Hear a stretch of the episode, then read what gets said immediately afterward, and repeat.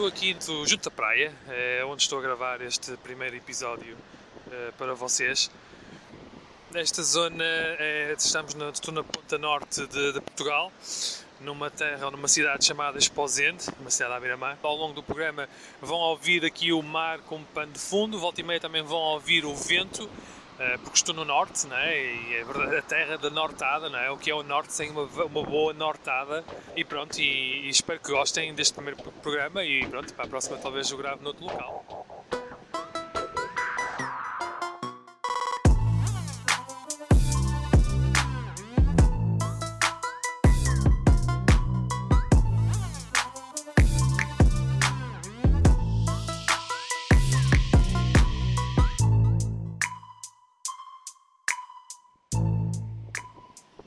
Março fez um ano do primeiro registro de infecção em Portugal. Foi no norte, foi na zona do Porto. Dois indivíduos, um de 60 anos e outro de 30 anos. Foram os dois primeiros casos confirmados oficialmente pela Direção-Geral de Saúde, na voz de Marta Temido.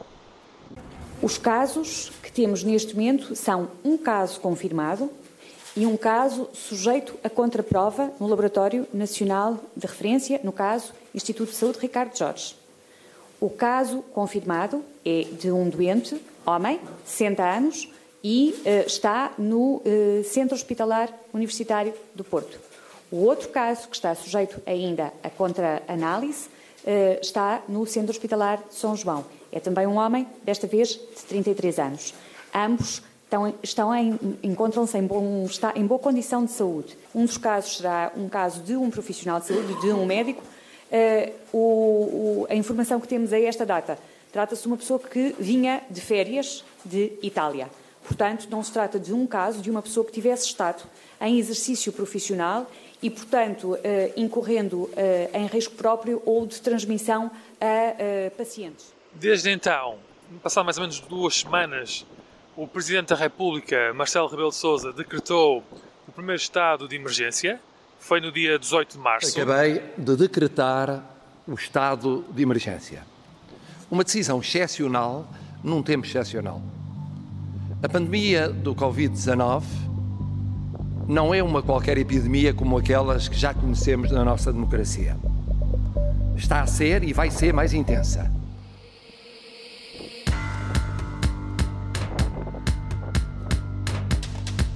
Vai durar mais tempo até desaparecerem os seus últimos efeitos. Está a ser e vai ser um teste nunca vivido ao nosso Serviço Nacional de Saúde e à sociedade portuguesa.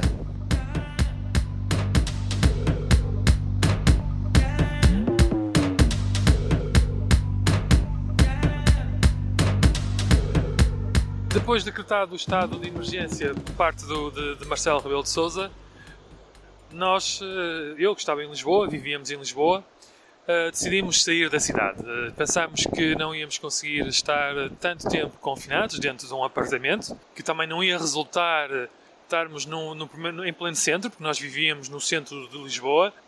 E então decidimos fazer as malas, fizemos as malas para 15 dias, porque seria o, o tempo de duração do estado de emergência decretado então. E viemos para o norte. Viemos para o norte, para um local mais pequeno, com menos pessoas, com menos confusão. E então decidimos fazê-lo, fizemos-lo logo no dia a seguir, no dia 19. E eu recordo perfeitamente quando vínhamos pela A1, que liga uh, Lisboa ao Porto, a autostrada estava completamente deserta, o que não é muito habitual. É a autostrada principal do país é e há sempre muito trânsito, principalmente das áreas urbanas, no início de Lisboa, na zona de Coimbra, na zona do Porto. E o que é certo é que naquele dia foi uma viagem completamente isolada. De estações de serviço, só as bombas de gasolina estavam abertas, portanto só se podia abastecer. As áreas de alimentação estavam encerradas. Eu recordo que paramos a meio do caminho, eh, que foi em Pombal, na estação de serviço, na área de serviço de, de Pombal, e não estava lá ninguém. Não, só víamos os caminhões, sim, os caminhões sempre circularam, andaram sempre, nunca houve restrições para, para as mercadorias, não é? Isso foi bom porque evitou mais pânico, eh, evitou as grandes corridas aos supermercados. Eh, aqui não houve, aqui em Portugal não houve a loucura que houve aí na Austrália na, na, na compra ou na procura do papel higiênico. É certo que houve alguns casos muito pontuais de algumas pessoas que compraram o papel higiênico tudo que podiam comprar, mas muito poucas. Não, não foi a onda que, que se viu aí na Austrália. Então, de volta à autoestrada, como estava a dizer, os caminhões e as mercadorias continuavam a circular, portanto nunca foi, nunca foi posto em causa o abastecimento alimentar de, da população de Portugal. Uh, andávamos, uh, ouvíamos a rádio e aquilo tudo parecia um filme. Na verdade, o que me ocorreu na altura foi o filme do Will Smith, o I Am Legend. Nothing happened the way it was supposed to happen. Six billion people on Earth when the infection hit. I'm a survivor living in New York City. I will be at the South Street Seaport every day at midday when the sun is highest in the sky.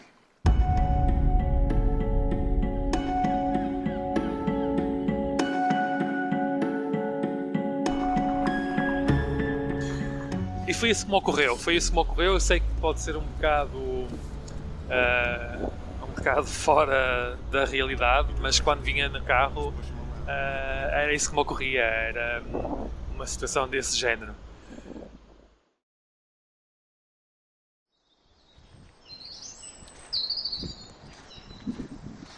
Vamos buscar a nossa pequena zona de refúgio. Na altura íamos passar apenas 15 dias de quarentena e depois iríamos voltar a Lisboa. Não aconteceu. A quarentena passou a ser renovada, foi renovada sucessivamente e acabamos por ficar até ao verão. Ficámos até julho.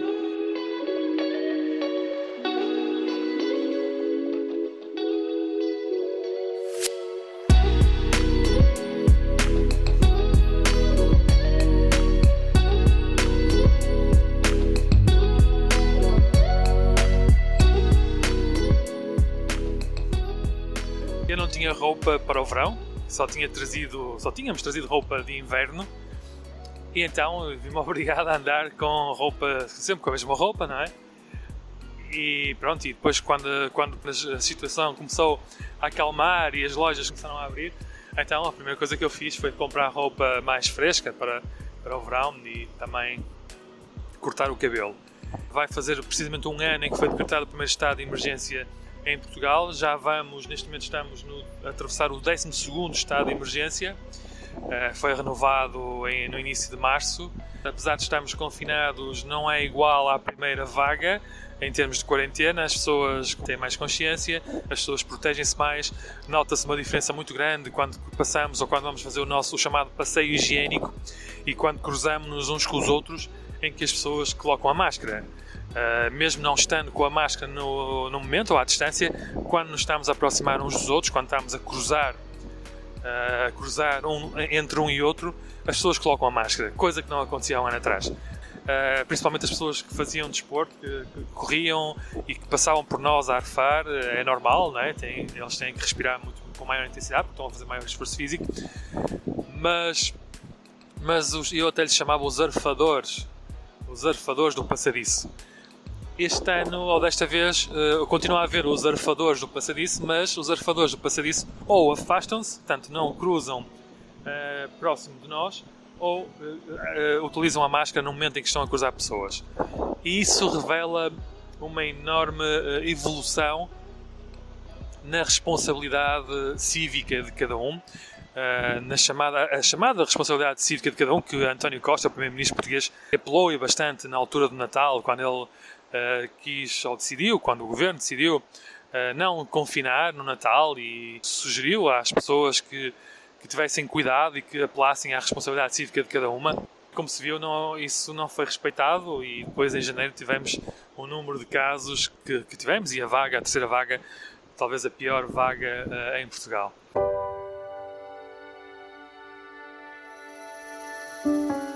Isto, sem dúvida, não é normal, portanto, não é um modo de vida normal. Uh, não sei se vai ser um novo normal, não sei se há um antes e um pós-Covid-19, uh, isso só o tempo e a história o dirá.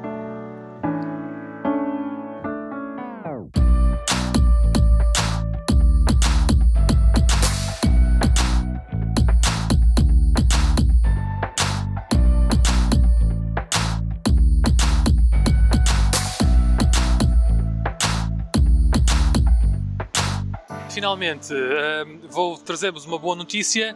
Uh, e é uma notícia que vocês aí gostam muito. Eu sei que têm um carinho muito especial. Uh, vocês também e também os australianos. Uh, também há que dizê-lo com toda a frontalidade, não é? Como costuma dizer, que a população australiana também tem muito carinho e por este por este por este evento. estou a falar do Festival Eurovisão da Canção, que é acompanhado religiosamente pelos australianos, e eu recordo-me quando estive aí na Austrália, fui uma vez ver e faziam-se apostas, inclusive, não é? Apostava-se no vencedor, quem é que passava, quem é que não passava. Este ano, a, a música ou a canção portuguesa que vai uh, representar Portugal na, na, edição de 2021 do Festival da Eurovisão, que se vai realizar na Holanda, em Roterdão, é, é a música totalmente cantada em inglês. Portanto, esta é a particularidade é a primeira vez na história das participações de Portugal no Festival da Canção em que uma música é uh, interpretada totalmente em inglês. Os vencedores do, do, Festival da Canção da RTP, que aconteceu na semana passada, no sábado, são, é uma banda que se chama-se Black Mamba, uh, são um grupo de Sintra, e eles foram, uh, na final, ficaram empatados com a cantora Carolina Deslande, ela é já uma cantora bastante conhecida, ficaram empatados e depois foi a votação do público que foi soberana e que desempatou e que deu a vitória à banda, à banda de Sintra, aos Black Mamba. E então os Black Mamba vão representar eh, Portugal no Festival Eurovisão da Canção de Roterdão em 2021. E a música é esta.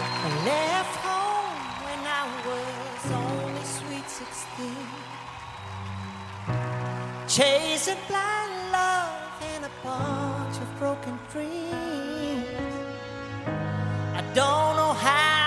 thought I'd be queen. I could do anything, and somehow I end up here. I don't know why.